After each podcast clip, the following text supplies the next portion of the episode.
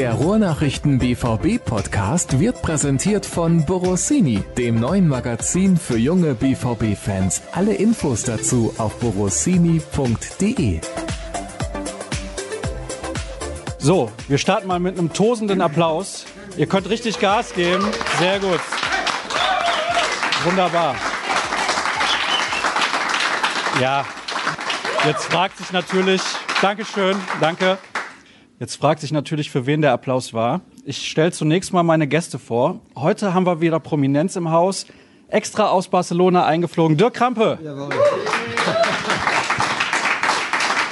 Ja. Und der Wolfgang ist auch da. Applaus für Wolfgang. Schönen guten Abend. So, das habe ich mir vorher überlegt, weil ich dachte, in der aktuellen Phase kann man mal mit einem Schmunzler anfangen. Ist in Ordnung, oder? Ja, das ist gut. Weil es gibt auch viele Menschen, die wissen gar nicht, dass meine Eltern mir auch einen ganz normalen Geburtsnamen gegeben haben. Und das ist der Wolfgang. Also Wolfgang de Bär und der Spitzname, der kam in der Jugend irgendwann Teddy. Sehr gut. Und dabei belassen wir es für den Rest der Sendung, ja? Ist in Ordnung, wenn ich dann wieder zu Teddy zurückkehre, denke ich. Kein Problem. Sehr gut. Wir sprechen natürlich über die aktuelle Lage, aber wir wollen auch ein bisschen über Teddys Tätigkeiten sprechen in der Vergangenheit und natürlich auch aktuell, was er jetzt macht. Er kümmert sich ja viel um Fanarbeit. Deswegen nehmt es uns nicht übel, wenn wir nicht nur auf Lucien Favre rumhacken. Das macht der Dirk dann, das ist kein Problem. Der war ja gestern, wie gesagt, in Barcelona extra mit dabei. Du hast mir ein Foto geschickt ja. von diesem Schinken, den es da gibt. Pata Negra. Da stand auf der Packung 245 Euro. Ich hatte dir pro gesagt, Kilo. pro Kilo, ja, bring mir bitte was mit. Warum hast du das nicht getan?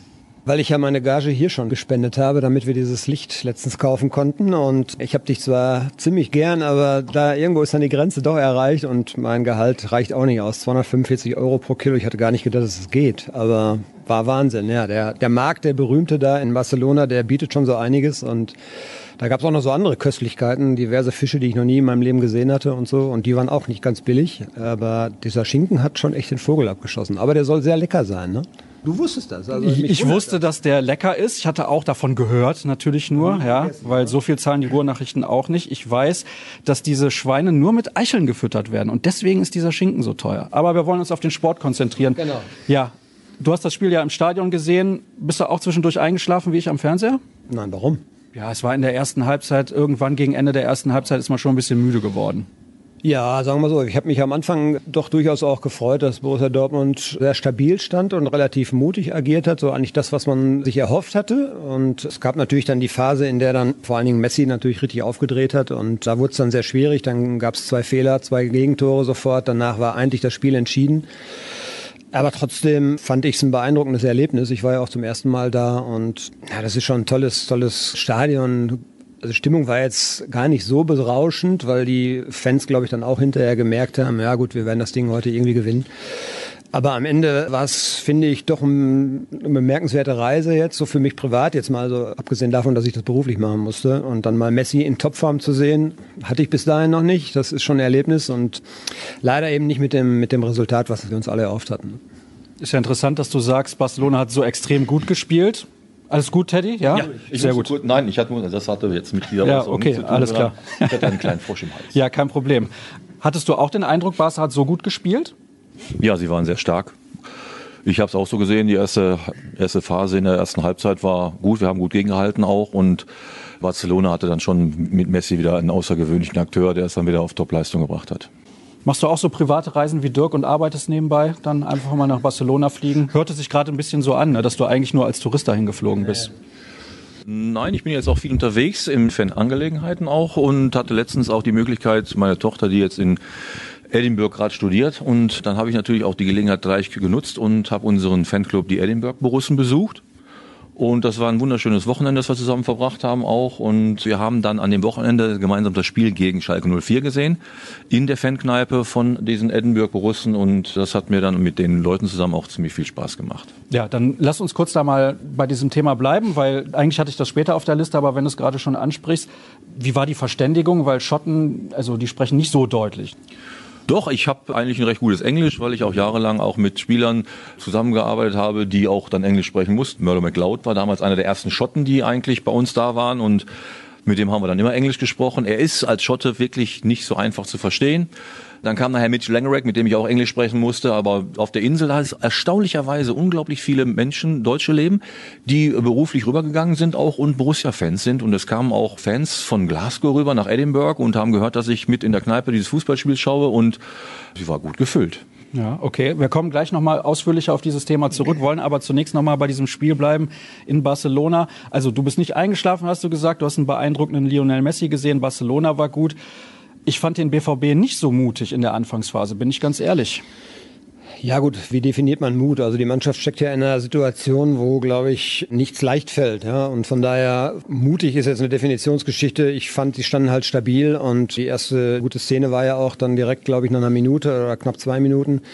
Das war dann schon in Ordnung. Hinterher haben sie dann auf jeden Fall erstmal versucht, die reinzuschließen. Das haben sie auch hingekriegt. Und das fand ich jetzt eigentlich ganz okay für die Situation, in der die Mannschaft jetzt steckt.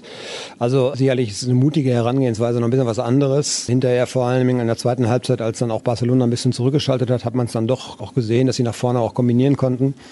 Aber ich habe das auch nicht so erwartet, weil einfach in der Anfangsphase es erstmal darum ging, dass man das zu Null hält und dass man eben in dieses Spiel erstmal vernünftig reinfindet. Ne? Und ja, das ist dann leider torpediert worden durch das Gegentor. Danach ging es dann mit der Stabilität auch so ein bisschen bergab. Aber die Anfangsphase war auf jeden Fall im Vergleich jetzt zum Beispiel zum Spiel in München doch auch ordentlich.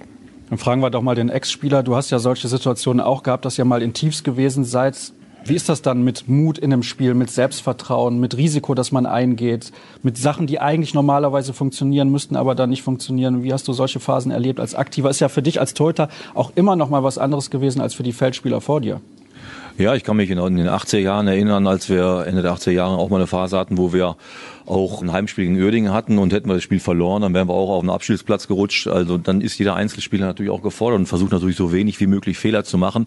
Nur wenn du das immer verhinderst, da diesen, diesen Switch zu finden und sagen, oh, ich will zwar mutig sein, aber will auch keinen Fehler machen, dann dieses Selbstbewusstsein zu haben. Es geht halt eben dann auch um Quälen, dass man sich wirklich in so ein Spiel reinquält als Spieler und in der Phase, wo wir mit Kloppo mal 18. waren, wo ich noch Trainer war, auch ist es so, da haben wir auch natürlich versucht, der Mannschaft immer wieder Sicherheit zu geben, dass man trotz aller Schwierigkeiten, die man hat, doch weiterhin Freude an dem Sport hat. Und das ist das Entscheidende, dass man dann mutig wie wir es schon gesagt haben, aber auch mit Freude daran, weil wir haben alle mal angefangen, Fußball zu spielen und diese Freude sollte man nicht verlieren. Bei der ganzen Größe, die in der Sache drin ist, das ist entscheidend für unsere Mannschaft jetzt, dass sie sich zusammenrauft und dass jeder Einzelne dem anderen hilft, dass er sich nie alleine am Platz fühlt und das war auch das, was wir damals in die Mannschaft getragen haben und das sollten unsere Jungs jetzt auch machen, das kriegen mit Sicherheit hin.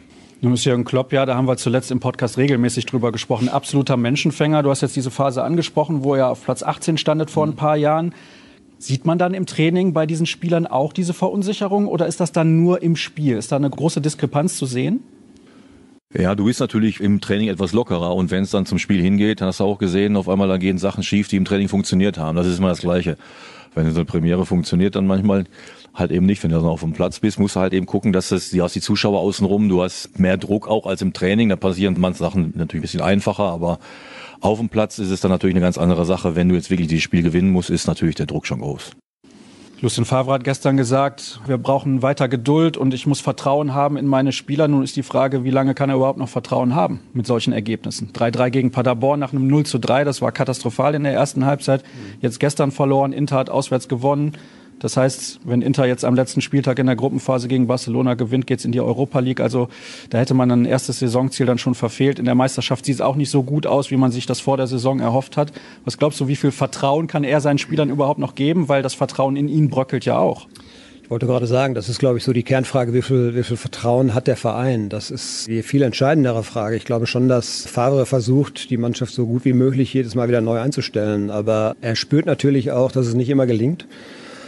Und er weiß natürlich auch, dass er an den Ergebnissen gemessen wird. Und ich habe das Gefühl, dass es dieses Spiel am Samstag gibt in Berlin. Und wenn das schief geht, es kommt vielleicht so ein bisschen darauf an, wie, wie, wie es passiert, wie die Mannschaft sich präsentiert. Man kann ja auch in Berlin sicherlich verlieren, wobei die ja gerade auch nicht vor Selbstvertrauen strotzen.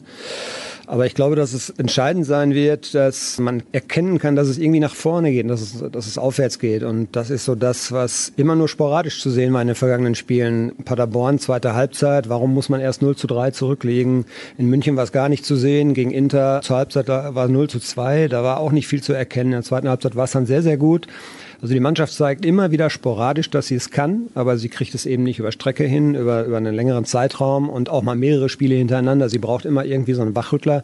Marco Reus hat gesagt, immer wenn wir eigentlich nichts mehr zu verlieren haben, dann sind wir in der Lage, unsere Leistung zu zeigen und das ist natürlich nicht der Anspruch. Also Favre glaube ich schon, dass er noch glaubt, dass er diese Mannschaft irgendwie packen kann, aber er wird natürlich im Moment auch sehr oft enttäuscht, das muss man sagen. Ist ja schon alles wirklich eine Frage von Selbstvertrauen. Ja, es ist eine Kopfsache auch und die Jungs, die haben ja bewiesen, dass sie gut spielen können auch. Und für mich sind die Sachen oft auch ein bisschen zu kurz gegriffen, weil die heutige Situation ist halt so, dass der Moment immer so wichtig genommen wird. Aber ich, mir fehlt manchmal so ein bisschen auch, dass vom Ende her gedacht wird, weil im Laufe einer Saison, dann die anderen Meisterschaften, die Pokalsiege, die wir hatten, da waren unterwegs auch immer Phasen, wo wir nicht zufrieden waren, wo wir gedacht haben, wir können es nicht schaffen, aber am Ende des Tages sollten wir doch auch mal wieder anfangen, vom Ende her zu denken und sagen, okay, jetzt momentan sind wir nicht zufrieden damit, aber wir kommen durch diese Strecke durch und werden uns wieder berappeln, um dann wieder weiterhin erfolgreich zu sein. Und wir sind jetzt noch Sechster in der Liga. Natürlich würden wir gerne ein bisschen weiter oben stehen, aber wir haben, sind noch dran. Wir sind im Pokal weiter. In der Champions League sind wir jetzt auch noch nicht ausgeschieden. Also andere Mannschaften Mannschaften, die oben stehen. Liverpool muss auch noch gewinnen. Also von daher gesehen, um weiterzukommen, da gibt es auch noch eine Möglichkeit, dass andere da an denen vorbeiziehen. Oder, oder andere Mannschaften sind auch noch nicht hundertprozentig durch. Und das ist in der Champions League bei der Gruppe, die wir haben, mit Inter und mit Barcelona, dass das eine enge Sache wird bis zum letzten Spieltag. Also das hätte ich auch schon vor allen Spielen sagen können, dass wir da nicht durchmarschieren und da sollten wir jetzt auch nicht ohne Ende unzufrieden sein, sondern uns aufs letzte Spiel freuen, das gewinnen und dann gucken, dass wir da weiterkommen. Also ich würde es noch gar nicht so alles niederreden, sondern wir sind immer noch im Rennen. Ist es denn trotzdem so, also da kannst du gerne auch noch mal aus der Vergangenheit erzählen, merkt man als Mannschaft, dass der Druck so richtig groß wird, auch in Bezug auf den Trainer? Merkt man dann in der Kabine, dass häufiger irgendwie getuschelt wird oder sowas? Ist das tatsächlich so? Weil ganz oft wird ja in Interviews gesagt, nee, wir stehen hinter dem Trainer und so weiter und so fort. Wie ist das wirklich in einem Inneren einer Mannschaft? Ja, wir haben damals auch unterhalb viele Gespräche geführt. Wir haben also miteinander gesprochen, auch wenn der Trainer nicht mit dabei war, um die Sache eben verbessern zu können. Auch da waren auch dann einige Sitzungen, die wir gemacht haben. Und jetzt in deiner Zeit als Torwarttrainer oder als Spieler? Als Spieler auch. Dann haben wir es früher gemacht, dass wir natürlich gesagt haben, okay, wir sind nicht zufrieden und es geht ja nicht immer nur um den Trainer, sondern wir sind ja auch gestandene Männer auf dem Platz, die dann auch dann sagen können, wir können auch selber rauchen. Da haben wir auch öfters zusammengesessen und dann privat uns unterhalten auch, um zu sagen, um die Situation zu retten und sowas funktioniert auch häufig.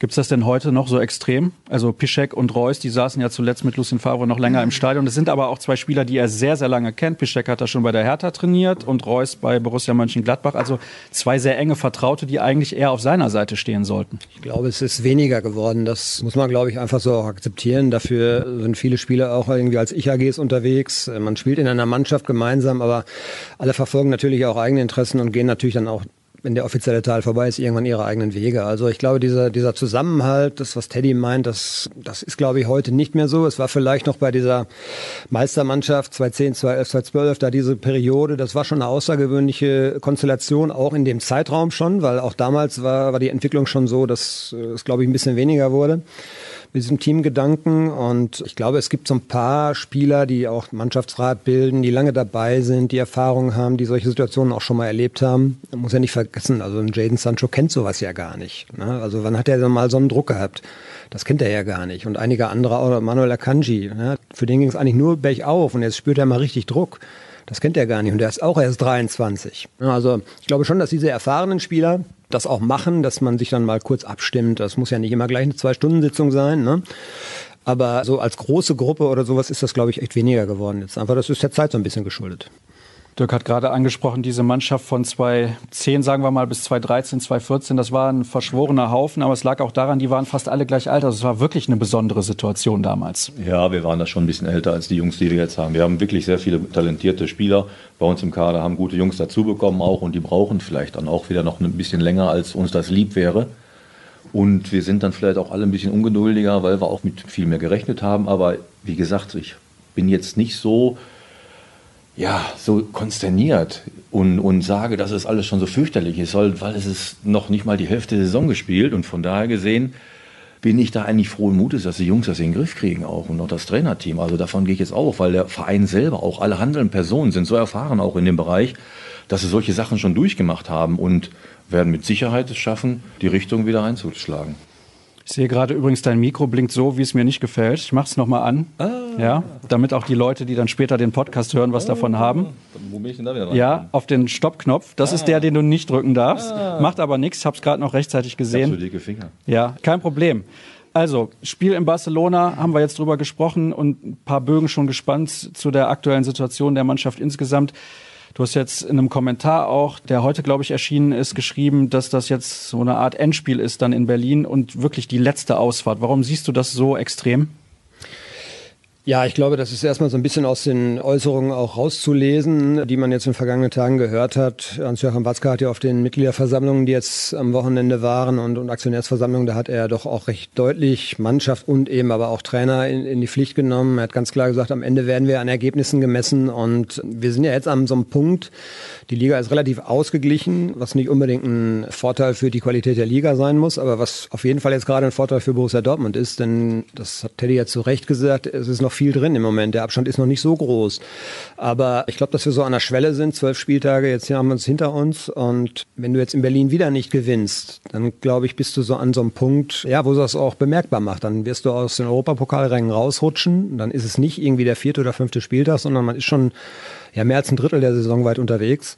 Und das hat dann schon auch eine gewisse Aussagekraft. Und ich glaube, was, was einfach die Verantwortlichen sehen wollen, ist eben so dieses, dieses Signal, dass es aufwärts geht. Und ich bezweifle so ein bisschen, ob das kommt, weil die Mannschaft einfach Momentan sehr, sehr viel mit sich selbst zu tun hat. Viele Spieler sind deutlich unter Form, das muss man leider sagen. Das bestreitet auch gar keiner. Und jetzt haben wir noch den Trainerwechsel in Berlin. Das kommt ja auch noch dazu. Das ist so ein Unwägbarkeitsfaktor. Wie lässt der Klinsmann spielen? Alle Spielbeobachtungen, die man vorher gemacht hat, sind vielleicht für die Tonne, weil er ganz anders spielen lässt. Also das ist sicherlich auch schwierig. Es kommt so ein bisschen alles zusammen. Und ich habe so ein bisschen die Fantasie nicht, dass es jetzt einen überzeugenden Sieg gibt. Und den würde der Trainer, glaube ich, schon brauchen. Aber wie immer, wenn ein Trainer in der Kritik steht, stellt sich ja die Frage, es muss eine Alternative geben. Und die sehen wir auch jetzt aktuell nicht so. Und dann kannst du einen Trainer natürlich auch nicht raustun. Ne? Das ist dann schwierig. Wir kommen gleich noch zu dem Thema, denn die Hörer haben einige Fragen in die Richtung gestellt. Hast du Angst vor den taktischen Varianten von Jürgen Klinsmann? Nein, nicht wirklich. Ich denke mir, er wird den Fußball auch nicht neu erfinden. Es wird vielleicht eine extra Motivation Das ist sein. aber nett formuliert von dir, Ja, ja. dass er den nicht neu erfinden wird. Und er wird mit Sicherheit einen, einen neuen Input geben auch da und das wird vielleicht auch einiges verändern, aber ich bin frohen Mutes und ich denke, dass wir in Berlin gewinnen können. Der hat einen Performance Manager dazu geholt, Arne Friedrich. Ist auch ein bisschen verrückt sowas, ne? Was macht er? Weiß ich nicht, der bringt Leistung, zumindest die Hertha. Nee, das ist ein neues Wort für mich, kenne ich auch noch nicht. Ja, also, ich habe das ja. auch zum ersten Mal in dem Zusammenhang gelesen. Also ich meine, das klingt ja Wort völlig ist verrückt. Das Wort ist ja alleine in der Verbindung mit dem Namen Arne Friedrich schon sehr skurril, muss man sagen, weil dem würde ich jetzt, das ist jetzt für mich nicht so einer, der rausgeht und die alle mitreißt. Also weiß ich nicht, aber gut. Das Kind muss einen Namen haben heutzutage, ne? Ich bin auch sehr überrascht. Also Arne Friedrich war jetzt auch lange im Profifußball nicht mehr mit dabei, aber der Name zieht anscheinend und Andreas Köpke ist da Torwarttrainer. Wärst du eigentlich auch mal Bundestorwarttrainer geworden, wenn man dich gefragt hätte? Fällt mir gerade so ein. Man hat mich nicht gefragt. Aber du hättest natürlich abgesagt, weil du lieber bei Borussia Dortmund geblieben Natürlich, ich war da lange Jahre bei Borussia Dortmund, über 30 Jahre und das ist mein Verein und den hätte ich auch niemals verlassen. Ja, natürlich. Gerne Applaus. Du strahlst so einen Optimismus auch aus, was das Spiel angeht am Wochenende. Woher kommt das? Ganz ehrlich. Also wenn ich mir die letzten Spiele so angeguckt habe, muss ich sagen, Hut ab, dass du immer noch so positiv denkst. Das war meine Grundeinstellung mein ganzes Leben lang und habe immer versucht, das Beste zu machen und das Beste rauszuholen auch. Und warum soll ich jetzt schon die Frage stellen, was ist denn, wenn ich jetzt in Berlin verliere? Da habe ich ja keine Zeit drüber nachzudenken, sondern ich fahre dahin und möchte dieses Spiel gewinnen. Und dann können wir uns hinterher über alle anderen Sachen unterhalten. Aber wenn ich so darf ich nicht nach Berlin fahren, sondern ich fahre dahin und möchte dieses Spiel gewinnen. Ganz einfach. Und dann ist das auch eine positive Einstellung und kann das vielleicht auch aufs Spiel auswirken lassen. Und andersrum ist es für mich gar nicht möglich. Ist denn so eine englische Woche dann ein Vorteil? Ich meine, die Mannschaft ist heute erst wiedergekommen nach Dortmund, fliegt morgen schon weiter nach Berlin, hat dann das nächste Spiel. Ist das besser, als jetzt eine Woche Pause zu haben in so einer Situation? Ja, du hast natürlich eine große Belastung dadurch, dass du alle jeden dritten Tag spielst, aber unsere Jungs sind fit genug, um das auch dann rocken zu können. Also von da gesehen mache ich mir aus rein körperlichen Gesichtspunkten da überhaupt keine Sorgen. Wir haben auch genügend Leute, die gleichwertig im Grunde genommen nur mit einer bisschen, vielleicht ein klein bisschen müder sein sollte, da ersetzt werden kann. Und von da gesehen haben wir dann eine starke Mannschaft, die in Berlin gewinnen kann.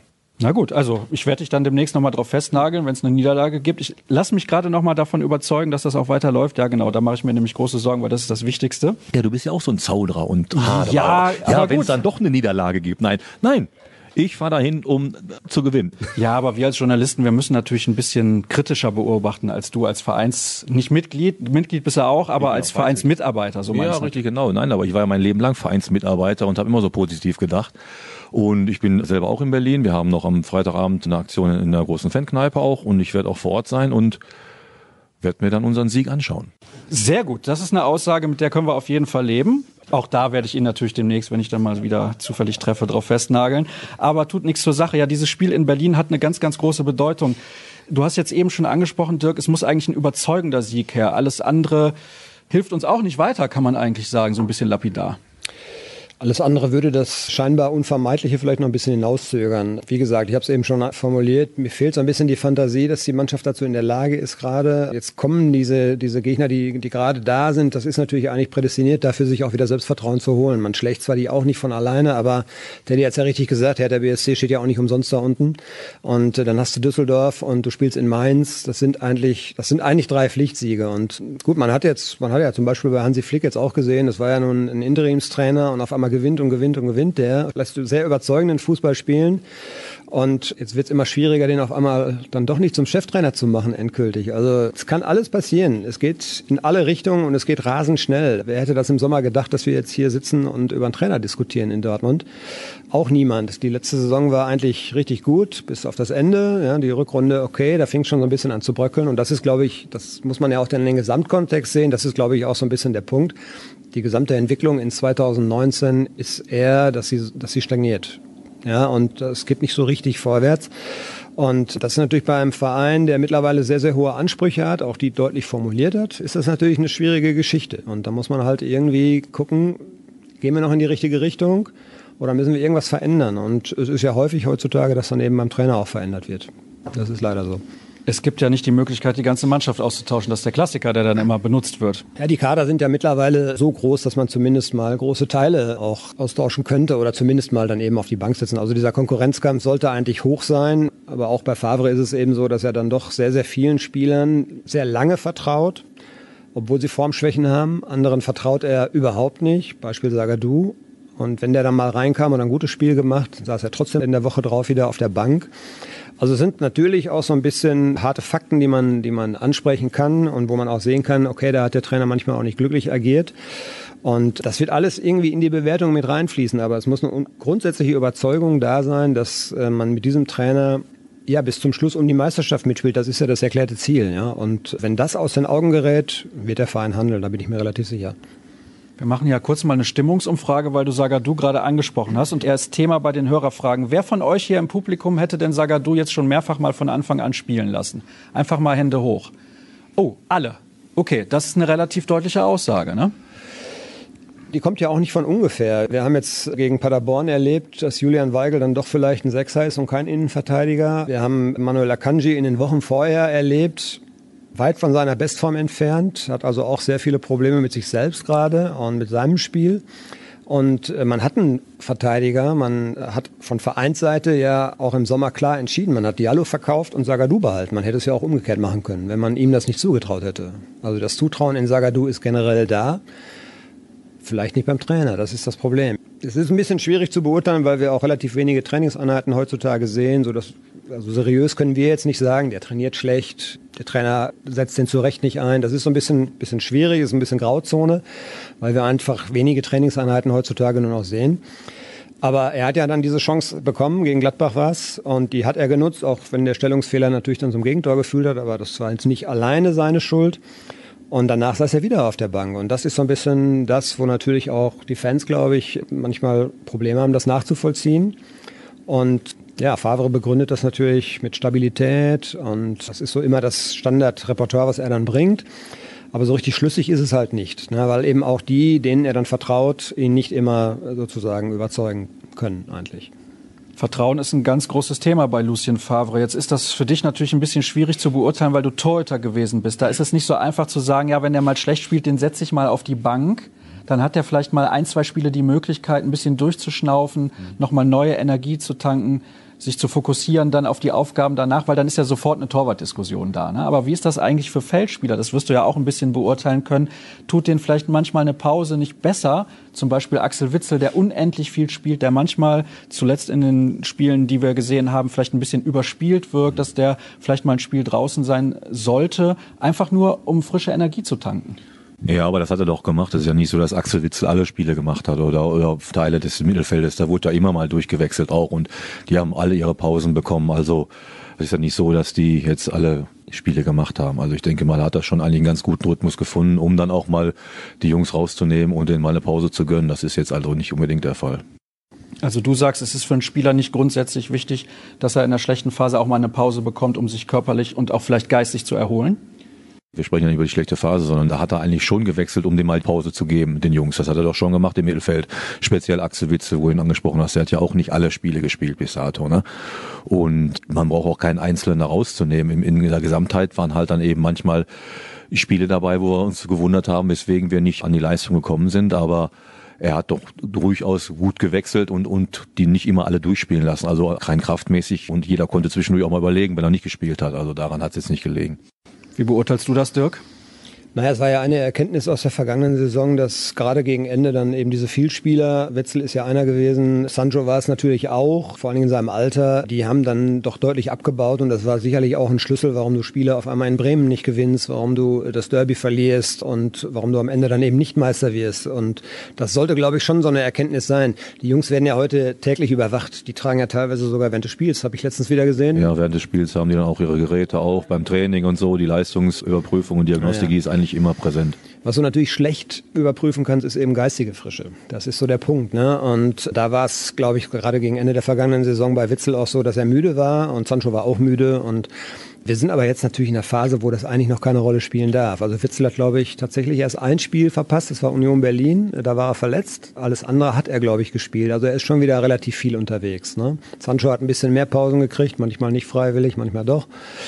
Aber Kraft dürfte jetzt eigentlich noch kein Thema sein. Es ist, glaube ich, jetzt insgesamt diese, diese Situation, dass man seinen Zielen hinterherläuft, dass man auch nicht den Fußball spielt, den man selber von sich gewohnt ist. Und das entwickelt sich halt immer mehr zu einer Kopfsache. Kraftfrage ist es, glaube ich, nicht.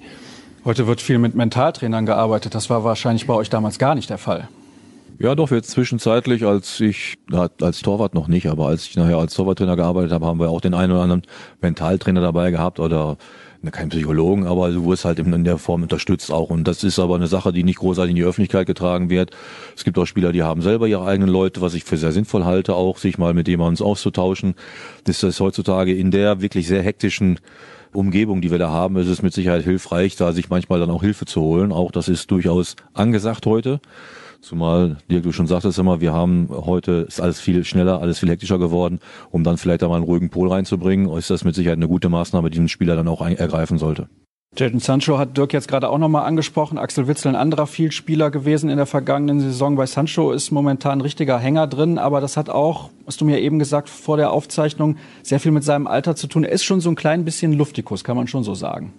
Ja, wir dürfen nicht vergessen, dass er 19 Jahre alt ist und wir dürfen auch nicht alles auf seine Schultern laden. Wir müssen ihm auch eine Entwicklung zugestehen. Und in einer Entwicklung ist auch so, dass man zwischendurch mal eine Phase hat, die einem nicht gefällt, die der Öffentlichkeit nicht gefällt, die unseren Fans nicht gefällt. Und ihm hat, macht das mit Sicherheit jetzt auch keinen Spaß, dass er jetzt vielleicht manchmal den, den Turn nicht so richtig kriegt, wie er es eigentlich gewohnt war. Ne? Aber das Problem an unserer jungen Mannschaft ist, dass wir halt eben keine Zeit gegeben bekommen. Wir sagen, okay, ihr müsst funktionieren, ihr habt das und das gesagt. Deswegen sehe ich das ein bisschen wie ich schon zu Anfang sagte, mehr vom Ende her, weil ich bin die letzten Jahre, als ich als Trainer gearbeitet habe, auch immer den Blick auf die Entwicklung gelegt und dass zwischendurch jetzt eine Phase ist, die uns nicht gefällt, obwohl wir was ganz anderes wollten, ist so. Aber ich weiß auch, dass wir, wenn du wirklich den Moment nicht zu sehr überbewertest, doch am Ende erfolgreich sein kannst. Und das ist immer der Weg von Borussia Dortmund in den letzten Jahren gewesen und das hat auch funktioniert in vielen Jahren.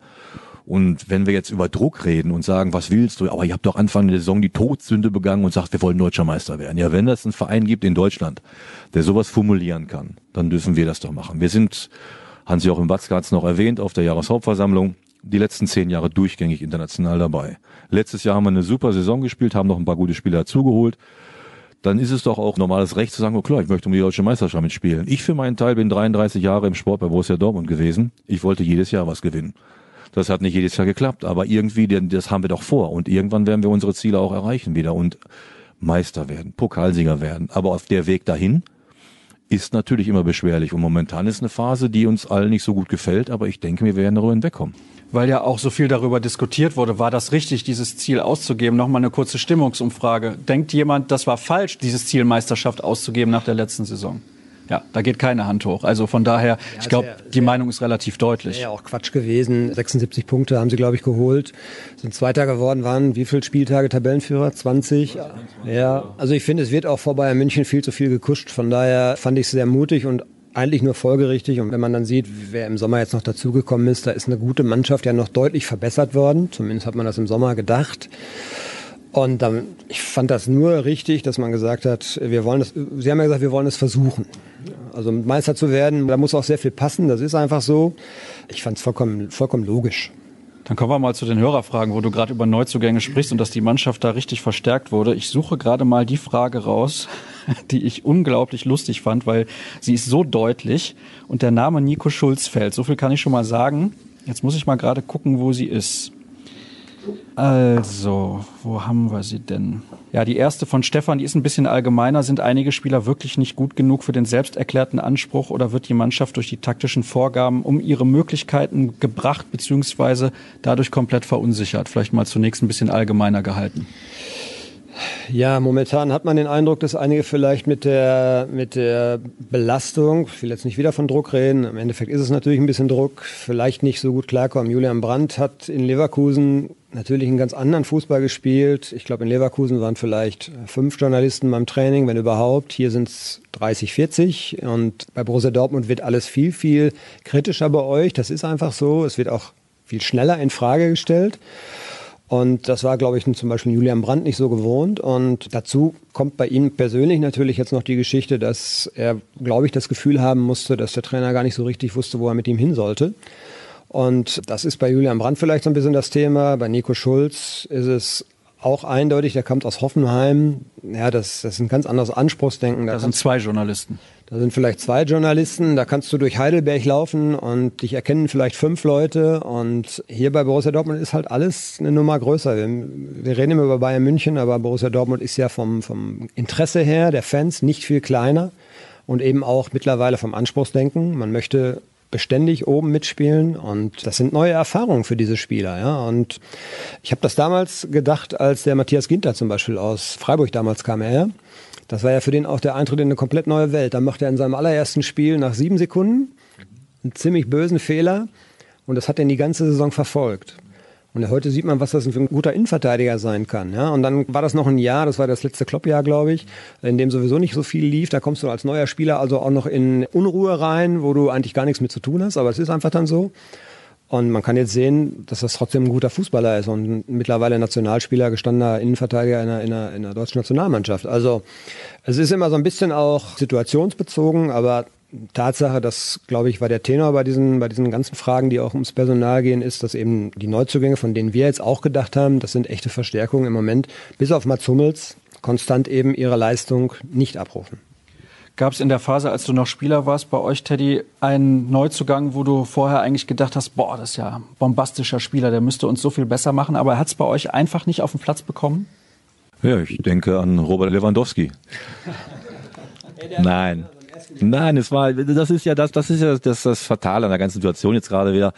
Robert Lewandowski kam zu uns, da war Lukas Barrios noch da. Lukas war gesetzt, war die Nummer eins und Robert hat dann ein Jahr lang bei uns mal sporadisch Einsätze bekommen, konnte sich aber dann auch dann dran gewöhnen und, und hat auch dann gebraucht, um, um, um sich an diese ganze Sache zu gewöhnen, dass das bei uns anders ist als damals, als er aus Polen kam. Und das gestehen wir unseren Spielern, die jetzt gekommen sind, von woanders überhaupt nicht mehr zu, dass sie sich an diese größere Geschichte gewöhnen können, dass sie sofort funktionieren müssen und diese Eingewöhnungsphase wird ihnen nicht mehr zugestanden und das finde ich dann manchmal ein bisschen schade. Klar, wir wollen gerne die Spiele gewinnen und wir wollen gute Spiele sehen, aber wir dürfen nicht vergessen, das, was du selber gerade formuliert hast, Dirk, dass die Zeit für die Jungs nicht mehr da ist und sofort funktionieren müssen. Das ist aber ein interessantes Beispiel mit Lewandowski. Ich glaube, der hat im ersten Jahr hat er neun Tore in der Bundesliga geschossen, hat teilweise auf der Zehn gespielt, weil im Sturm gar kein Platz für ihn war. Ja gut, aber das war tatsächlich, der Teddy recht, das war noch so eine Entwicklungssaison und er war die Nummer zwei. Ne? Also Barrios war schon der Stürmer Nummer eins und er musste dann auf der Zehn spielen, als Kagawa sich, glaube ich, Mittelfuß gebrochen hat. Und das war, hat ihm damals, glaube ich, überhaupt nicht geschmeckt. Ne? Und äh, äh, das war keine einfache erste Saison für den. Ne? Die war jetzt von den Zahlen her noch relativ okay, aber der hatte schon auch Anlaufschwierigkeiten. Das war so. Ja. Gucken wir mal weiter. Also es ist relativ kritisch. Ne? Das muss man einfach hier so sagen. Die Fans sind überhaupt nicht zufrieden. Ja, mit dem möglichen Favre-Nachfolger. Jetzt, wo Hansi Flick ja so erfolgreich ist bei den Bayern, bleibt ja ein Top-Trainer mehr auf dem Markt. Pochettino zum Beispiel. Ah, ich wäre mir da nicht so sicher. Also man hört da nicht viel von, aber ich könnte mir vorstellen, dass wenn es so sein sollte, dass sie Flick nicht behalten, dass sie auch schon mit Pochettino sehr weit sind. Überrascht dich das eigentlich? Ja, Entschuldigung. Äh, hat ihn eigentlich jemand gefragt, ob er überhaupt in der, in der Bundesliga trainieren möchte? Das hat Pochettino, glaube ich, noch nicht geäußert. Ne? Also jeder geht einfach so davon aus, dass der mit Kusshand in der, in der deutschen Bundesliga entweder in Dortmund oder in Bayern trainieren würde. Aber der ist ein Argentinier, glaube ich. Ja, der hat auf jeden Fall lange in Spanien ja auch gearbeitet, hat in England gearbeitet und der hat einen tadellosen Ruf. Der wird sich auch da die Vereine, glaube ich, aussuchen können. Ne? Vielleicht will er ja gar nicht zu uns. Hier ist das Wetter ja auch nicht so gut. Jetzt macht der Dirk die Bundesliga so schlecht. Was ist denn da los? Du hast eben gesagt, ich bin so ein Zauderer, aber jetzt höre ich mir das an und denke, das kann doch wohl nicht sein Ernst sein. Bundesliga so schlecht? Ist das tatsächlich so eine uninteressante Liga geworden für Trainer aus dem Ausland? Ich finde, die Bundesliga ist ziemlich stark und ein bisschen ausgeglichen dieses Jahr. Aber ist natürlich auch immer sinnvoll, wenn du in Deutschland trainierst, dass du auch die Sprache sprechen kannst. Ne? Und aber an diesen ganzen Diskussionen beteilige ich mich nicht. Unser Trainer ist Lucien Fabre. Ich wünsche ihm alles erdenklich gut und ich bin mir sicher, dass er es wieder auf den richtigen Weg bringt. Darum geht's hier. Du hast damals aber Nevio Scala auch mitbekommen als Trainer. Ne? Der konnte ja Deutsch eigentlich, mhm. aber war das ausreichend gut, um so zu kommunizieren mit der Mannschaft, wie es damals nötig gewesen wäre? Ja, er konnte gut Deutsch sprechen. Er hatte eine deutsche Frau und hat dann mit ihr auch dann zu Hause Deutsch gesprochen, aber er konnte schon recht gut Deutsch sprechen. Okay, aber du hast es gerade gesagt, das ist natürlich unglaublich wichtig und gerade in so einer kritischen Situation, also wenn du den Trainer wechselst, ist die Sprache vielleicht nochmal doppelt wichtig. Ja, als deutscher Verein ist es sinnvoll, einen Trainer zu verpflichten, der Deutsch kann. Ja, okay, gut. Ja, dann fällt ja Pochettino sowieso raus. Mourinho ist jetzt nicht mehr verfügbar. Der hat aber Deutsch gelernt. Ne? Ja, er, du wolltest ihn ja nicht haben. Du wolltest ihn nicht haben. Du hast mir gesagt, Mourinho in der Bundesliga oder bei Borussia Dortmund, das ist pures Chaos. Können wir uns hier nicht glaube, leisten. Ich glaube, der hätte pures Chaos in den Verein gebracht. Ich kann mir die Kombination BVB und äh, Mourinho kann ich mir nicht gut vorstellen. Ne? Aber er ist ja jetzt auch in England. Von daher alles gut. Slatan Ibrahimovic wird hier übrigens genannt. Ne? Hast du gehört, er hat einen Anteil an einem anderen Verein gekauft, der Erzrivale von Malmö, seinem ursprünglichen Verein. Jetzt haben die Fans seine Statue ruiniert. Was soll ich dazu sagen? Der würde super nach Dortmund passen. Habe ich, glaube ich, letzte Woche auch beantwortet schon. Ich glaube, der ist nicht finanzierbar, oder? Der hätte natürlich, also für uns wäre das natürlich super. Kannst du dir sowas überhaupt vorstellen, dass so ein Spieler bei Borussia Dortmund anheuert? Also ich glaube auch, dass das unrealistisch ist, aber das das wäre ja schon was, ne? So ein Zlatan Ibrahimovic in Dortmund. Hm, wie alt ist der gute Mann jetzt? Jünger als Dirk. Also, ich glaube 37. 37, ja, wenn er seine Leistung noch bringt. Es gibt ja keine alten und jungen Spieler, sondern nur gute und schlechte. Und ja, wir haben ja auch uns geäußert, dass wir sagen, wir wollen vielleicht auf der Position noch mal was machen und ich habe da vollstes Vertrauen in unsere Scouting-Abteilung, weil die haben die letzten Jahre richtig gute Jungs zusammengeholt, ne? Und da werden die jetzt auch wieder wahrscheinlich, wenn wir einen brauchen, die richtige Entscheidung treffen. Aber wenn der Ibrahimovic hört, dass ihr den gescoutet habt, dann, ich glaube, da kommt er nicht. Ist übrigens so, wir suchen ja hier im Podcast schon so ein halbes Jahr lang irgendwie so einen zweiten Claudio Pizarro, der gerne auf der Bank sitzt und einfach noch mit dabei ist und den jeder mag, aber der vielleicht auch mal ein Türchen schießen kann. Das sucht ihr schon. Ja, suchen, wir suchen relativ lange. Ich hatte gedacht, dass du vielleicht einen jetzt in petto hast. Nein, habe ich nicht. Ja, schade. Das wäre es irgendwie gewesen. Jetzt nun Ibrahimovic ja, der ein bisschen billiger ist und ähnlich gut. Gucken wir mal. Wir haben natürlich hier noch einige Fragen auch zu Stürmern. Es ist einfach schwierig, da jemanden zu finden, müssen wir ganz ehrlich sagen. Jetzt gucke ich mal, was haben wir denn? Da ja aktuell logischerweise viel über den Trainer gesprochen wird, seht ihr Potenzial für eine Verbesserung der Leistung überhaupt nach einem Trainerwechsel? Das ist ja auch immer so eine Frage. Würde ein Trainerwechsel überhaupt etwas bringen? Es gibt ja immer viel Glückssache auch. Ne? Ja, es gibt ja sogar langfristige Erhebungen, glaube ich, dass ein Trainerwechsel nichts bringt. Aber kurzfristig ist der Effekt ja nicht von der Hand zu weisen. Siehe jetzt Bayern München, ja, die spielen ja nun auf einmal einen ganz anderen Fußball und ich weiß nicht, an welchen Schrauben der gedreht hat. Das war, glaube ich, auch nicht so ganz viel. Und ja, man darf das gar nicht so laut sagen, aber ich glaube schon, dass es auch im Kader vom BVB einige Spieler geben wird, die dann neue Chancen wittern, die vielleicht um ihren Platz fürchten müssen und sich dann erst recht mal wieder reinhängen. Also so ein Trainerwechsel, das ist immer so eine Geschichte. Ich glaube, einen kurzfristigen Effekt kann das haben. Das hat man damals bei Stöger übrigens auch gesehen. Ja, die ersten beiden Spiele, das war nicht glanzvoll, aber die wurden gewonnen. Das war ganz wichtig. Langfristiger Effekt ist immer schwierig. Das, das ist ja ohnehin die Krux. Was macht man denn jetzt, wenn man jetzt reagieren muss, weil es einfach nicht läuft? macht man eine langfristige Lösung, aber find den erstmal in, in einer laufenden Saison. Ja, find erstmal diesen Trainer, von dem du glaubst, er kann dir die nächsten drei, vier Jahre auch eine Entwicklung garantieren. Den findest du ja manchmal im Sommer schon nicht, geschweige denn dann im Winter. Ne? Und das ist eine sehr, sehr schwierige Entscheidung. Und ich glaube auch deshalb, dass Borussia Dortmund sich die sehr, sehr gut überlegt und wenn da auch jetzt viel Kritik kommt so an, an Watzke und Zorg, von wegen, wir warten viel zu lange, wir verpassen die Gelegenheiten, also Schnellschüsse haben sich, glaube ich, auch noch nie bewährt, ohne dass ich die da jetzt in Schutz nehmen will. Aber ich glaube, sie wären heilfroh, wenn sie tatsächlich mit Lucien Favre auch weitermachen könnten und wenn da, wenn da eine Wende jetzt erkennbar wäre. Aber die muss einfach jetzt her, weil ansonsten äh, ist es auch nicht mehr zu verkaufen. Jetzt mal völlig unabhängig von Lucien Favre. Wie ist das eigentlich, wenn man über Jahre mit dem gleichen Trainer zusammenarbeitet? Kommt dann irgendwann eine Phase, wo du sagst, den kann ich nicht mehr sehen, die Ansprache, die bringt mir gar nichts mehr. Ich habe das schon tausendmal gehört, dass man dann irgendwann gar nicht mehr zuhört, will ich jetzt gar nicht sagen, aber dass man das gar nicht mehr so richtig verinnerlicht, was der Trainer einem sagt, wenn man jetzt vier, fünf, sechs Jahre mit einem Trainer zusammengearbeitet hat. Ja, es ist schon so, dass wenn man auf so einem Top-Niveau arbeitet, dass wenn die Mannschaft nicht ausgewechselt wird, dass man sich gegenseitig auch ein bisschen abarbeitet auf diesem Top-Niveau.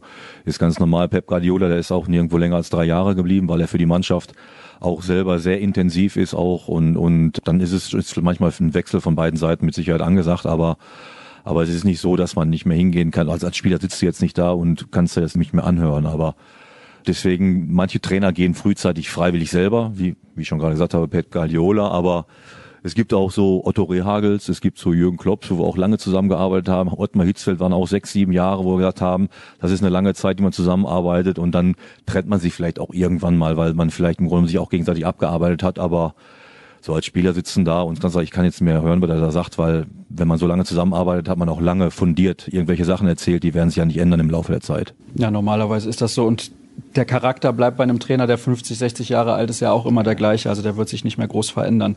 Das wird ja auch ein bisschen kritisiert bei Lucien Favre, aber diese ruhige Art, die werden wir nicht mehr aus ihm rauskriegen. Ja, das mit der ruhigen Art, das ist natürlich, muss man vielleicht mal ein bisschen Selbstkritik üben, auch ein Medienthema. Letzte Saison haben wir ihn ja dafür gelobt, dass er an der Seite so ruhig war und so besonnen war. Und jetzt, wo es auf einmal nicht mehr läuft, ist das eben der, ein Kritikpunkt an, an seiner Arbeit. Also man macht aus ihm keinen Jürgen Klopp, aber muss das auch immer sein? Also manchmal war mir das bei Jürgen auch ein bisschen too much. Das war schon, wie er dann an der Seitenlinie rumgehampelt ist, hat auch manchmal die Schiedsrichter ja gegen sich aufgebracht. Hat mir auch nicht immer so gut gefallen. Aber daran, daran liegt das, glaube ich, jetzt nicht. Also es geht dann schon irgendwie um Inhalte.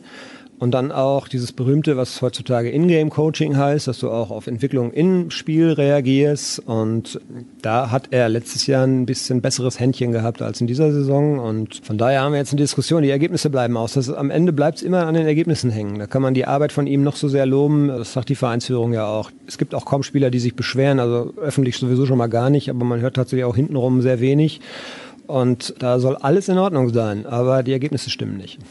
Ich möchte es jetzt mit diesen Hörerfragen mal zu Ende bringen, in dem Sinne, dass ich sage, ich werde einige in die nächste Sendung noch ziehen, denn wenn wir dich schon mal hier haben, dann wollen wir natürlich auch ein bisschen über das sprechen, was du aktuell so machst und was du als Spieler und dann hinterher auch als Torwarttrainer so gemacht hast. Lass uns noch mal auf diese Geschichte zurückkommen, die du ganz am Anfang erzählt hast. Du warst jetzt in Ellenborough, hast dir da das Spiel, das Derby gegen Schalke angeguckt mit einem Fanclub. Wie viele Leute waren da in so einer Kneipe eigentlich? Auch da waren zu 40, 50 Stück waren da. Ja, das ist aber dann eine kleine Pinte gewesen. Das war eine etwas, ja, mittelgroß. Ja.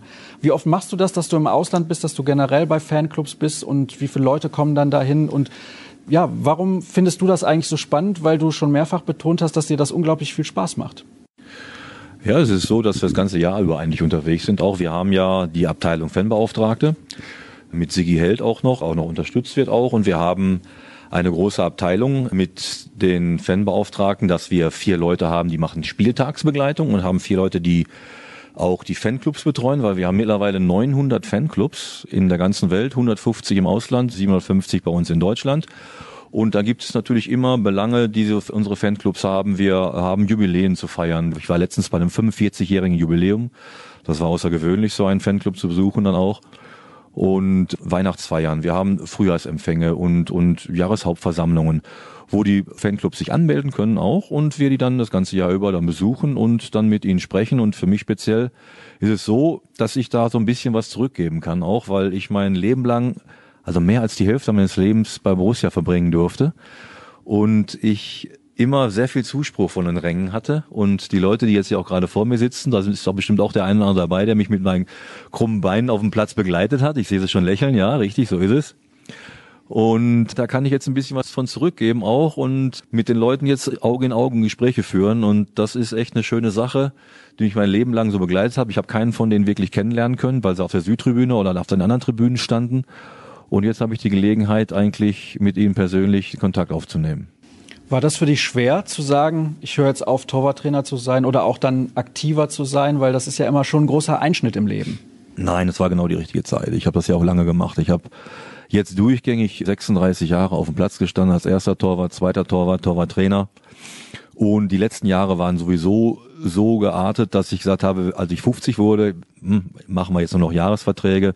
Und hat damals Aki Watz mich gefragt, ob ich nach meiner aktiven Laufbahn mir vorstellen könnte, weiter noch im Verein zu bleiben, in der Öffentlichkeitsarbeit mit unseren Fanclubs. Da habe ich gesagt, ja, kann ich mir vorstellen. Da war aber der Zeitpunkt noch nicht klar. Und dann haben wir noch viermal im Sommer zusammengesessen und haben verlängert. Und letztes Jahr 2018 war es dann soweit und gesagt, komm, reicht jetzt auch. Es wird auch Zeit für mich, noch was anderes zu tun. Meinem Körper tut sehr gut, also dass ich nicht mehr so viele Bälle schießen muss, weil das ist doch körperlich sehr anstrengend, noch Torwarttrainer zu sein, die ganzen Tag dann die Bälle durch die Gegend zu schießen und von daher gesehen ist das auch von der körperlichen Sache eine Erholung für mich. Also das ist schon relativ intensiv, so ein Torwarttraining. Das unterschätzt man wahrscheinlich. Ja, wenn man da anderthalb Stunden damit 100 Stundenkilometer auf die Bude pölt, ist das schon durchaus wirklich sehr anstrengend. Also ich habe es dann auch dann zu Anfang, als ich 43 war, oder in den 40er Jahre war, da habe ich noch selber den Feldspieler gemimt. Das wird natürlich hinten raus dann auch alles immer ein bisschen weniger, weil man wird ja auch nicht fitter. Und habe aber Gott sei Dank letztes Jahr Matthias Kleinsteiber dann noch mit dabei gehabt, der auch dann mit mir zusammen das gemacht hat, der es jetzt auch übernommen hat mit den Torhütern und es gut macht. Und von daher gesehen ist das schon ein anstrengender Job. Wie massiv hat sich das verändert in den ganzen Jahren, wo du Torwarttrainer gewesen bist? Wie viel musstest du auch selber dazu lernen? Weil ich meine, man hört als Torwart irgendwann auf und sagt, ja, ich habe viele Trainings gemacht, aber das heißt nicht, dass man das anderen auch beibringen kann. Ja, stimmt. Ein guter Spieler ist nicht immer ein guter Trainer, aber ich habe mir auch in der Zeit, wo ich lange zweiter Torwart war bei Borussia Dortmund hier und mich dafür entschieden habe, das auch zu machen in diesem Verein, weil ich wollte auch nirgendwo anders mehr hingehen, weil Stefan Kloß hat nach damals einen sehr guten Job gemacht und ich konnte ihm noch gut Druck machen auch, dass er dann auch dann seine guten Spiele machen konnte und er war ja auch ein klasse Torwart und habe mich damals mit über 30 eigentlich schon dafür entschieden, hier zu bleiben und habe auch zu dem Zeitpunkt schon eher gedacht wie ein Trainer und das Kollektiv gesehen und mich selber dann zurückgenommen auch, ich wäre da gewesen, wenn man mich gebraucht hätte. Aber dann machst du dir auch schon Gedanken, was brauchst du, um Torhüter zu verbessern und da hatte ich schon einen guten Vorlauf, um mir da Gedanken drüber zu machen und habe es dann nachher auch umsetzen können, als ich dann mit Roman Weinfeller angefangen habe, einen jungen Torhüter bekommen habe zum damaligen Zeitpunkt und dann wusste ich genau, was ich mit ihm trainieren musste, auch, dass er Fangsicherheit verbessern muss. Das sind so viele technische Sachen, die ein Torwart machen muss. Mein liebstes Steckenpferd ist eigentlich immer gewesen, Faust abwehren. Ich habe den Jungs gesagt, ich möchte, dass wir alle Bälle fangen. Aber wenn ich mal einen Ball fausten muss, dann muss ich das können. Und es ist so gewesen in der ganzen Jahre über, ich habe fast nie einen bekommen, der wirklich eine gute Faustabwehr mit links und rechts konnte und habe das immer trainiert, weil das ist kein Talent, sondern das ist einfach nur Arbeit, die ich erledigen muss. Und wenn ich das genügend oft mache, dann kann ich das. Also es ist einfach das einfache Handwerk. Und so gibt es viele Sachen, die ich dann erlernen kann. Ob ich Bälle ablenke, wohin ich sie ablenke, ob ich eine Fußabwehr mache und dergleichen. Das sind alles Sachen, die gehören für mich zum Handwerk, die mit Talent nichts zu tun haben, sondern das ist harte Arbeit. Ein Tennisspieler muss auch 300.000 Mal den Ball auf der Vorhand übers Netz hauen, um dann perfekt zu werden. Und das ist im Torwartbereich nicht viel anders. Nur ich muss sie entsprechend erkennen und dann auch trainieren. Ist ja interessant, dass du sagst, du hattest eigentlich nie einen Torhüter, der von Anfang an gut fausten konnte. Habe ich das gerade richtig verstanden? Mhm. Also da waren ja schon einige hochtalentierte Torhüter dabei, mit denen du gearbeitet hast. Ja. Ja, aber das wurde halt nie so richtig wahrgenommen auch und rechte Faust ging dann meistens, linke war eher unterdurchschnittlich, aber wenn ich den Bewegungslauf irgendwann mal eingeschliffen habe, dann kann man mit links und mit rechts genauso gut fausten. Und es war zu Anfang, als Mitch Langerack zu uns kam, also auch wirklich sehr, sehr junger Torwart mit 19 und rechte Faust, da sag ich, fausten jetzt mal. Und dann habe ich mir angeguckt und so, ja, könnte gehen. Links sage ich, geht gar nicht. Und dann haben wir es geübt. Linke Faust, linke Faust. Zwischendurch bin ich ihm wahrscheinlich auch ein bisschen auf den Zwirn gegangen, aber wir haben das geübt und geübt. Und dann musste er spielen nachher auch. Und dann kommt einfach mal eine Ecke rein und der rennt raus und ballert das Ding mit der linken Faust bis fast zur Mittellinie oder bis hinten ins Aus, ich weiß gar nicht mehr wohin, aber so schön lang weg, ne? Und hat auch ein gutes Spiel gemacht und hat auch ein paar wirklich gute Bälle gehalten und habe ich nach dem Spiel zu ihm gesagt, weißt du, was mir am besten gefallen hat? Deine Faustabwehr mit links, weil das konnte er vorher gar nicht. Also man sieht, mit harter Arbeit im Torwarttraining kann man ein bisschen was machen. Hat sich das dann wirklich über die Jahre extrem verändert? Weil das wollte ich eben ja noch von dir wissen, dass das Torwarttraining mittlerweile ganz anders aufgebaut ist als, sage ich mal, Ende der 90er Jahre? Ja, das Torwartspiel hat sich ja auch verändert in der Form, dass ich ja als fußballische Qualitäten im Grunde genommen eigentlich viel besser sein muss als zu meiner Generation. Das hat sich dann nachher bei der Rückpassregel natürlich so entwickelt, dass ich ein besserer Fußballspieler sein musste und vielleicht auch das Spiel besser lesen musste als wir. Wir durften halt immer noch schön in die Hand nehmen. Aber ich war auch damals immer auch schon einer der ersten Verfechter, der gesagt hat, ja, muss Fußball spielen, muss Fußball spielen. Also ja, wenn wir so einen guten Fußballspieler im Tor brauchen, dann können wir einen Mittelfeldspieler reinstellen. Der kann alles am Ball, der hält aber keine Bälle.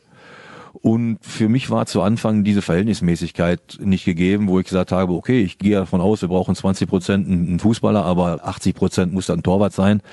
Das sind außergewöhnliche Typen, die da hingehen mit dem Kopf, wo die anderen mit den Füßen reintreten. Und von daher gesehen war mir oft das zu sehr Fußball bezogen und es hat sich dann auch relativiert.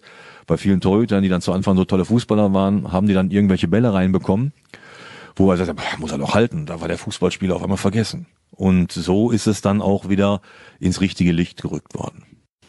Ich habe hier übrigens auf meinem Zettel stehen, die Lage für Neuer und Testegen bei der Nationalelf. Weil du bist ja so schön neutral bei diesen beiden Torhütern. Ne? Wir hören ja immer wieder, ah, der eine sagt das, der andere sagt das. Wie hättest du das eigentlich letztes Jahr geregelt bei der WM? War das für dich nachvollziehbar, dass da Manuel Neuer im Tor stand, wo Testegen eigentlich seit zwei, drei, vier Jahren wirklich herausragend gut hält in Barcelona?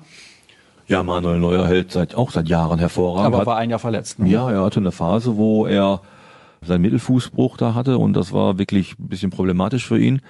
Aber er hat ja zuvor die Jahre immer hervorragende Leistungen gebracht auch und dann hält man an so einer Nummer eins auch fest. Das ist normal. Das ist schade für Marc-André Ter Stegen, weil er auch ein hervorragender Torwart ist, aber in der Generation der Torhüter der Nationalmannschaft war es immer so, dass du mit Toni Schumacher eine Nummer eins hattest und, und dann war Uli Stein auch damals ein hervorragender Torwart, der genauso hätte spielen können. Aber es war so, dass die Nummer eins dann gesetzt war und solange Manuel Neuer fit ist und seine Leistung bringt, wird er auch die Nummer eins bei uns in der Nationalmannschaft bleiben. Ich denke mir, das ist in der Reihenfolge auch gut so.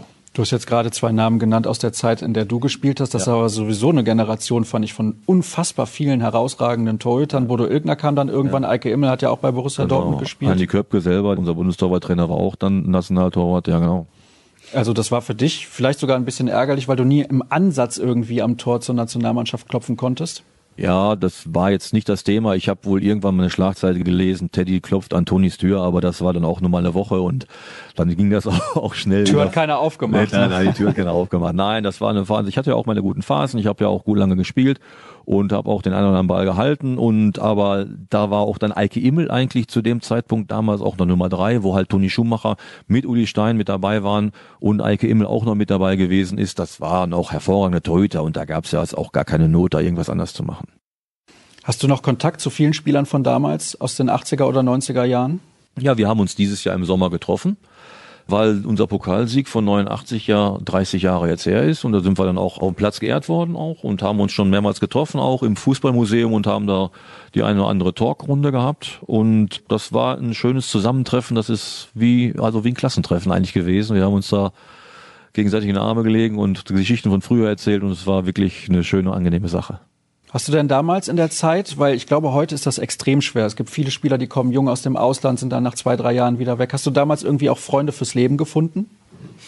Ja, ein sehr gutes Verhältnis habe ich zu Murder McLeod, den ich natürlich auch, als ich in Schottland war, besucht habe, mit der ganzen Familie da gewesen auch und die Kinder kennen wir auch und da haben wir immer noch ein ganz tolles und herzliches Verhältnis zu. Okay, Michael Zorg, unsere Familie sind zusammen, seitdem wir 86 sind. Wir haben ja ja, damals waren wir ja gefühlt wie ein altes Ehepaar. Damals gab es noch Doppelzimmer, das habe ich vorhin auch noch kurz erzählt. Und dann hatte ich aber dann nachher als zweiter Torwart hatte ich nachher 1993 einen Schien- und Wadenbeinbruch und dann war ich ein Jahr weg. Und wir haben dann nach dem Jahr, nachdem ich wieder dann dabei war, und gesagt, okay, wir haben früher Doppelzimmer gehabt und nehmen wieder ein Doppelzimmer. Und eigentlich passen wir gar nicht zusammen, weil ich bin früh eingepennt und früh aufgestanden. Michael Zorg hat länger Fernsehen geguckt und hat dann länger geschlafen. Und dann haben wir dann am anderen Morgen dann irgendwie da gesessen beim Frühstück, haben uns angeguckt und das war einig. Wir hatten uns auseinandergelebt. Also ab dem Zeitpunkt hatten wir dann jeder ein Einzelzimmer. Ja, so schnell kann das gehen. Da haben wir als Journalisten Glück, dass eigentlich nie Budget für ein Einzelzimmer ist. Ne? Wir haben da keine Optionen. Wir nehmen das Doppelzimmer zur Einzelnutzung. Erzähl mal ein bisschen was. Wie war das eigentlich? Weil du hast am Anfang gesagt, dass du dich so sehr auf Barcelona gefreut hast. Bist du jetzt im Nachhinein ja, nicht enttäuscht gewesen, aber wurden deine Erwartungen wenigstens im Ansatz erfüllt? Ja, aber ich weiß nicht, irgendwie, das, ich fand das Spiel gestern so lahm. Ja, gut, also das Spiel, ich fand es. War ja für dich eh nur eine Randerscheinung. Nein, aber nein, nein, nein, ich fand das Spiel in Ordnung. Wie gesagt, leider mit dem falschen Ergebnis aus Dortmunder Sicht. Und ja, in der zweiten Halbzeit hat Barcelona dann schon ein paar Gänge runtergeschaltet. Das muss man ja schon zugeben. Und das war dann vielleicht ein bisschen langweiliger aus deiner Sicht als Fernsehzuschauer. Ne? Aber das Stadionerlebnis Camp Nou ist natürlich schon da. Es ist eine einfach beeindruckende große Schüssel, gigantisch. Und wenn man Dortmund kennt und sich das dann nochmal 20.000 Zuschauer größer vorstellt, ja, war schon wirklich klasse. Und die Stadt ist ja einfach schön. Und wir hatten Sonne, ne? 18 Grad. So, ich nehme ihm gerade mal das Mikro direkt wieder weg. Teddy, lass uns über was anderes sprechen. Nee, ich würde gerne von dir wissen, weil wir ja alle wissen, dass Stadion hier ist das schönste Stadion der Welt. Du hast selber ja, glaube ich, nie in Barcelona gespielt. Ihr habt mal im UEFA Supercup gespielt da in den 90er Jahren, aber da hast du auch, glaube ich, nicht gespielt, sondern auf der Bank gesessen. Wie hast du das eigentlich damals da empfunden? War das für dich auch was Großes? Weil der FC Barcelona ist ja noch mal größer geworden in den letzten 20 Jahren. Es war natürlich damals auch eine europäische Spitzenmannschaft, aber sag mal, in den letzten 20 Jahren mit Ronaldinho, dann Pep Guardiola als Trainer, Lionel Messi, hat der Verein ja noch mal eine riesige Entwicklung genommen. Wie war das damals, wenn man nach Barcelona gefahren ist als Spieler? Ja, okay, wir kamen ja damals hin als Champions League-Sieger und wir haben gegen Barcelona gespielt, die waren UEFA-Pokalsieger. Also waren wir so tendenziell eigentlich besser, ne? besser in dem Moment, nur das konnte man dann auf dem Platz nicht sehen. Wir haben zwei Spiele gemacht, eins unentschieden, eins wir verloren. Und zum damaligen Zeitpunkt glaube ich auch gar nicht, dass wir schon so eine, so eine weitreichende Wertigkeit hatten. Ich kann mich gar nicht erinnern, dass das Stadion so voll gewesen ist. Auch müsste mich jetzt wirklich irren. Also 90.000 waren glaube ich damals nicht drin. Aber weil wir haben ja seit der Zeit auch eine Entwicklung gemacht. Ne? Wir sind ja auch stabiler geworden auch und haben durchgängig jetzt zehn Jahre auf internationalem Tablett gespielt auch und, und das ist ja auch so, dass wir uns ja auch weiterentwickelt haben, nicht nur Barcelona. Aber das ist natürlich schon einer der größten Vereine und es ist wirklich dann beeindruckend, dann auch da zu spielen. Wenn wir dich schon mal da haben und über solche Erlebnisse sprechen, welche Auslandsreise ist dir in vielleicht auch schrecklicher Erinnerung geblieben als Spieler damals? Wo du sagst, boah, gut, dass wir da vielleicht nicht mehr hin mussten? Ja, in den 80er Jahren hatten wir viele Reisen auch. Wir haben UEFA-Pokal gespielt. Da war Richtung Rumänien, war es dann teilweise so, dass wir im Winter spielen mussten auch. Und Rumänien war 80er Jahre auch äh, noch ein sehr armes Land auch. Und ich kann mich erinnern, dass wir dann abends im Hotel gesessen haben und die Heizung funktionierte überhaupt nicht. Und wir mussten dann mit dicken Mänteln und dergleichen da sitzen und gucken, dass wir da einfach die, die Nacht umkriegen, weil es wirklich da minus acht Grad war und irgendwie die die Heizung an nicht angekriegt haben. Also das war schon so von den äußeren Bedingungen her und natürlich auch mit den Platzbedingungen nachher, hart gefrorener Boden. Da gab es natürlich noch keine Rasenheizung damals, das war ja für uns ja Standard, ne? Hat sich aber keiner drüber aufgeregt. Und das war schon eine ziemlich sportliche Reise, würde ich sagen. Also ich höre ja so Anekdoten gerne, wenn du noch was zu erzählen hast aus der Zeit damals, ne, nur raus damit. Also weil das, das kriegen wir nicht so oft zu hören hier bei uns im Podcast.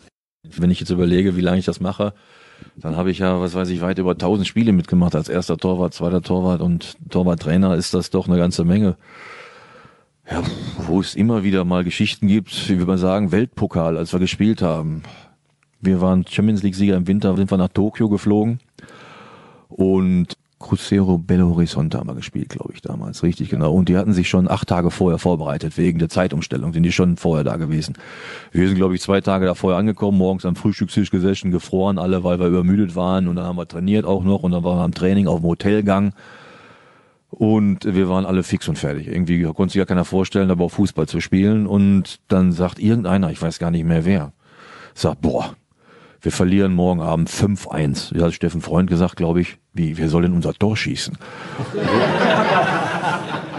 also, so kaputt waren wir damals. Am Ende des Tages haben wir uns dann doch zusammengerissen und die Jungs haben 2-0 gewonnen und war alles gut. Ne? Aber das sind so Sachen für die Momente, wo du sagst immer, war eine gute Aussage, aber trotzdem doch geklappt. Ja, also ich glaube, das hat allen hier auch gefallen und tatsächlich eine sehr, sehr interessante und spannende Anekdote. Und ich glaube, Teddy, du bist nicht das letzte Mal hier gewesen wenn ich nochmal eingeladen werde.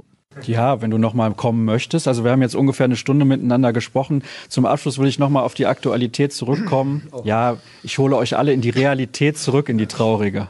So ist es ja leider. Ja, na, da musst du wieder, Dirk, natürlich. Weil ich kann das natürlich verstehen, für Teddy ist das eine schwierige Situation. Er arbeitet für den Verein und dann muss man natürlich auch immer gucken, wie man dazu Stellung bezieht. Aber du kannst ja Klartext sprechen. Bleibt Favre noch bis zum Winter? Was glaubst du? Ja, hängt vom Samstag ab. Also wenn das Samstag derbe in die Hose geht, glaube ich nicht dran, dann wird was passieren. Jeder wäre, glaube ich, froh, wenn es zumindest bis zum Winter weitergeht. Wenn eine Alternative bis dahin greifbar sein sollte, könnte ich mir vorstellen, dass es danach endet. Und länger als bis zum Sommer kann ich mir überhaupt eigentlich gar nicht vorstellen. Glaubt hier jemand im Raum, dass Lucien Favre in der nächsten Saison noch Trainer von Borussia Dortmund ist? Ja. Ist ja ein bisschen schade, weil du hast ja eben auch noch mal betont, dass man nicht mal aus der Mannschaft hört, dass das ein schlechter Kerl ist. Also den scheinen irgendwie alle zu mögen. Wir tatsächlich auch. Also er ist ja journalistisch sehr unergiebig. Das, glaube ich, kann man so sagen. Das ist manchmal sehr schwierig für uns. Der nächste Gegner ist immer der schwerste und sie können alles sehr, sehr gut. Aber wir haben ihn auch mal privat kennenlernen dürfen und wir hatten ja auch in den Trainingslagern dann schon durchaus mal so, kam er dann auch mal zu uns nach, nach dem Training und er ist sehr, sehr, ein sehr höflicher Mensch, äh, behandelt eigentlich wirklich alle gleich und auch mit gleich viel Respekt. Und ja, also das hat mir schon imponiert. Ne? Der macht schon Eindruck so als Person. Ne? Und privat ist, glaube ich, sehr, sehr gut mit dem Kirschen essen. Aber das ist natürlich dann am Ende des Tages jetzt nicht so der ganz entscheidende, ausschlaggebende Punkt, sondern er ist natürlich da, dass er diese Mannschaft zu Erfolgen führt. Ne? Und das könnte jetzt schwierig werden. Also ich habe nicht so ganz viel Optimismus. Wir würden uns das eigentlich auch gerne ersparen. Also wir hatten uns eigentlich auf eine Saison gefreut, wo wir einen schönen Zweikampf haben mit den Bayern. Kann auch noch kommen, da hat der Teddy ja recht. Ja, also es ist noch nicht viel passiert. Die Ausgeglichenheit der Liga hilft dem BVB da gerade im Moment. Aber es muss jetzt eine Wende her, das habe ich ja eben schon ein paar Mal gesagt. Übrigens, Teddy, glaubst du, dass andere Mannschaften, also gehen wir jetzt mal davon aus, der BVB kommt wieder in die Spur, ja, weil du das ja auch eben gesagt hast und ich glaube dir das natürlich auch. Und die Bayern, die kämpfen da um die Meisterschaft. Glaubst du, dass andere Mannschaften auch noch die Qualität haben, bis zum Ende um den Titel mitzuspielen? Weil bei Gladbach habe ich tatsächlich Zweifel, aber Leipzig sehe ich relativ stark. Ja, aber ich denke, Gladbach hat jetzt mal ein Spiel verloren, aber was sie bis jetzt gemacht haben, haben sie doch wirklich auch beeindruckend gemacht und haben auch eine, eine gute Mannschaft, haben sich glaube auch verstärkt, also in ihrer Spielform und Leipzig ist mit Sicherheit dabei. Da brauchen wir uns jetzt nicht weiter darüber unterhalten, aber ich denke mir, die Gladbacher sind auch ein Team, das durchaus da mitmachen kann. Was glaubst du? Ich glaube, Gladbach wird am Ende so ein bisschen, je nachdem, was auch international passiert, da der Belastung Tribut zollen müssen. Ich glaube, das Durchhaltevermögen haben sie nicht so ganz, aber Leipzig ist sehr, sehr stabil haben einen Trainer mit einer ja, tollen Philosophie und haben eine richtig gute Mannschaft. Das darf man ja auch nicht vergessen. Also wer da spielt, richtig gute Leute und das wird hoffentlich dann ein Dreikampf mit dem BVB. Ach so, ich dachte, du nennst jetzt einen anderen Verein, aber okay, gut, das hast du noch einigermaßen gerettet. Einen anderen Verein sehe ich ehrlich gesagt nicht. Also man muss ja, das hat Teddy ja eben auch schon gesagt, man muss schon lange durchhalten, da muss auch schon lange atmen, ne? weil so 34 Spieltage oben zu stehen, das kriegen auch nicht viele hin. Ne? So, ich sammle jetzt noch mal ein paar Zettel ein, denn wir verlosen auch heute etwas. Beim letzten Mal haben wir verlost, das, ja, könnt ihr noch mal komplett falten, damit die vielleicht noch ein bisschen kleiner machen, genau, damit wir dann gar nicht erkennen können, wer da den Namen eingetragen hat. Wunderbar. Beim letzten Mal haben wir nämlich Plätze verlost für unseren 1909 Talk. Heute gibt's was Vernünftiges. Ihr könnt nämlich gewinnen ein Buch, das ich geschrieben habe. Das heißt Borussia Dortmund für Klugscheißer und ihr merkt das schon an meinem Moderationsstil. Der Titel, der passt auf jeden Fall sehr gut. Ah, ihr habt schon abgegeben, alles klar. Dann wird der Teddy noch mal kurz hier ziehen. Ein bisschen durchlosen. Ich bin jetzt die Glücksfee hier. Ja, genau. Vielleicht auch die Unglücksfee, je nachdem, ja. wenn das Buch schlecht ist. Ah, habe ich ja schon gerade gesagt. Fehlt was. Ich hoffe, es ist der auch leserlich geschrieben. Besonders gut, der so klein gefalten ist. Gucken, wer das denn gewesen ist. Der Jürgen. Preuß? Puss? Brus? Ah, siehst du. So. Jürgen. Einmal Applaus für ihn. Herzlichen Glückwunsch.